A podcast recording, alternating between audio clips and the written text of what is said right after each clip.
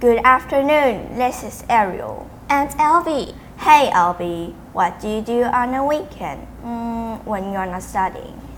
I will probably just read or watch some TikTok. Oh, you're missing out. Do you play phone games? I don't because I don't know how and which one. There are just so many of them. Let me show you download WePlay from the store. Okay, done. And then Sign up an account. done. Now let me show you. This is my favorite game, We Party. It's like Among Us but more interactive.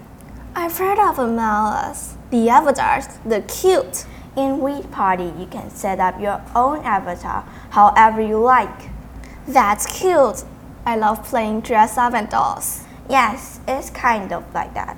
Now what? Pick a room, and now your goal is to identify the killer. You're the civilian, and there are two killers in the room. Should I avoid the killer so I don't get killed? Actually, no. You need to complete some minor missions to stay alive. And every time a civilian got killed, everyone in the room will have 30 seconds each to discuss who is the killer. That sounds fun. Am I really talking to real humans, not robots? Yes, that's why it's fascinating. You can make new friends in the game. Speaking of making new friends online, what if the people aren't just bad in the game, but also bad in real life? It's impossible. I don't think so.